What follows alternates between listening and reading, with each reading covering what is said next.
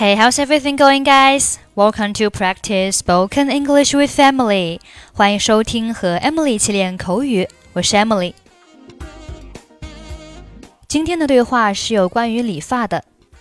对话中出现的 "make yourself comfortable" 就相当于中文的“不要拘束”。你也可以说 "make yourself at home"，不用拘束，把这里当自己家。 下次如果有外国人拜访你家的时候，你就可以说 "Make yourself comfortable"，或者是 "Make yourself at home"。Have time 当中的 time 泛指时间。对话当中出现 "I don't have time" 表示我现在没有时间。而如果是 "Have the time" 当中的 the time 指的是现在几点几分。所以，如果有人问你 "Do you have the time"，意思是 "What time is it"，就是现在几点。在理发店，理发师叫 barber，barber。理发师会问你 "How would you like your haircut"？你想要什么样的发型？我们一起来听一下今天的对话。Hi。我需要预约，还是你现在可以帮我剪头发？Hi, do I need to make an appointment, or can you cut my hair now? 不需要预约，我可以马上帮你剪头发，不用拘束，挑个你觉得舒服的位置坐。No appointment is necessary. I can cut your hair immediately. Make yourself comfortable in one of the barber chairs. 谢谢，Thanks。你想要什么样的发型呢？How would you like your haircut?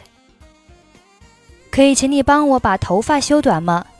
我想要两侧短一些，但后面不要太短，然后刘海尽可能不要动。Can you give me a trim, please? I like it short on the sides, but not too short at the back, and leave the bands as long as possible. 剪发前，我可以帮你洗头发吗？Shall I wash your hair before I cut it? 抱歉，我没时间。Sorry, I don't have time. 你考虑染头发吗？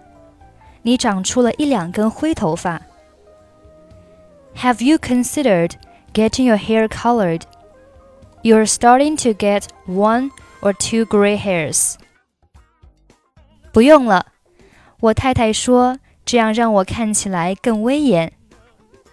No, my wife says they make me look distinguished.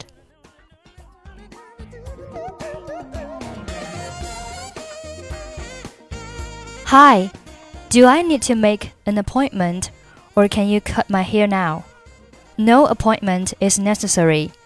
I can cut your hair immediately. Make yourself comfortable in one of the barber chairs. Thanks. How would you like your haircut? Can you give me a trim, please?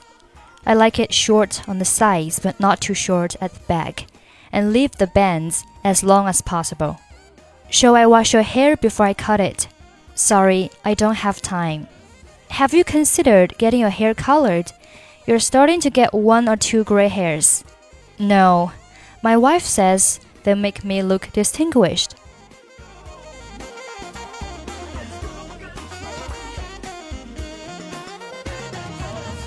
Okay, that's pretty much for today. 关注微信公众号或者抖音，搜索英语主播 Emily。 可以获取本期节目的跟读版本以及单词发音视频。I'm Emily, I'll see you next time. Bye bye.